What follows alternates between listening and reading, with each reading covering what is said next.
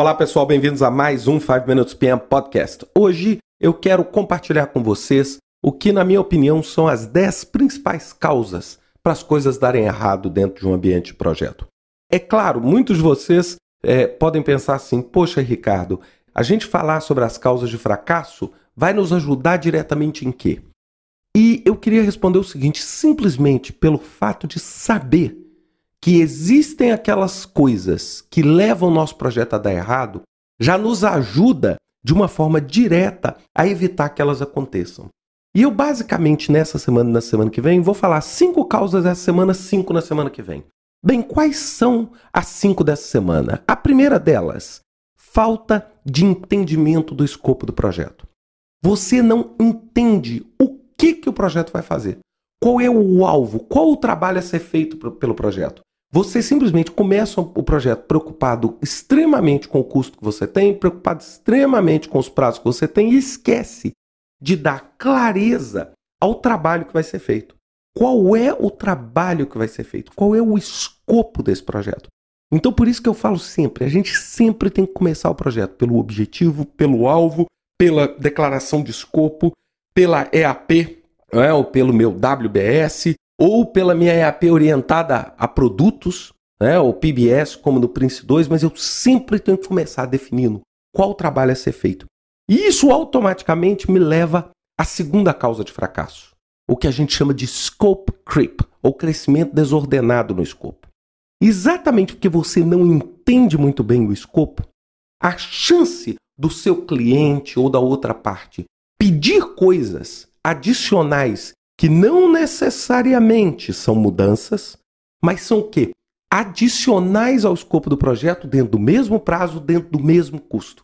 Isso é o que a gente chama de scope creep, que a gente vulgarmente brinca e fala síndrome do já que. Já que estamos fazendo isso, começamos a fazer outra coisa, começamos a fazer outra coisa, começamos a fazer outra coisa, e na hora que você vê, seu projeto fica muito maior.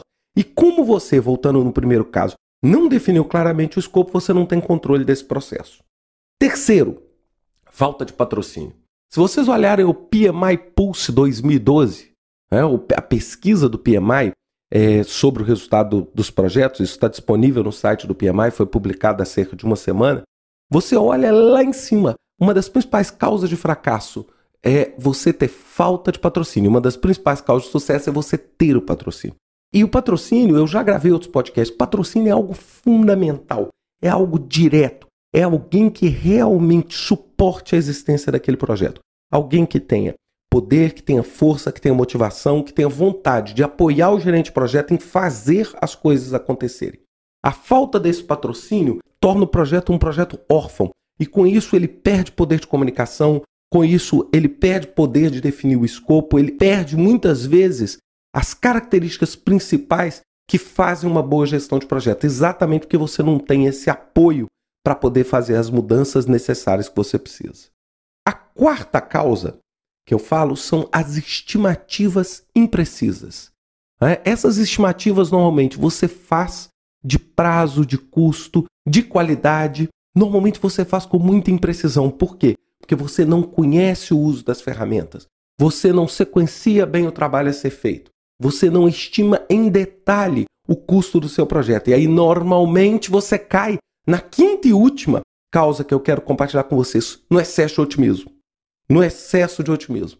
Que é o quê? É você começar a pensar, não, o que, que eu preciso para construir uma casa? Eu preciso de tijolo, é, eu preciso de cimento. E aí você esquece a areia, você esquece a pá do pedreiro, e aí você acaba não conquistando e não conseguindo chegar onde você quer. Exatamente por quê? Porque você muitas vezes pensa e planeja no que eu chamo de CNTP, condições normais de temperatura e pressão. Você sempre acha que você está dentro de um ambiente praticamente perfeito, sendo que a realidade é o oposto. Tudo que a gente não está é num ambiente perfeito. Então, basicamente, há cinco que eu quero compartilhar com vocês: falta de entendimento do escopo do projeto, crescimento desordenado do escopo, falta de patrocínio, estimativas imprecisas e excesso de otimismo. Essas são as cinco que eu quero compartilhar. Semana que vem eu vou compartilhar as outras cinco que fazem o fracasso de um projeto. Um grande abraço para vocês. Até semana que vem com mais um 5 Minutes PM Podcast.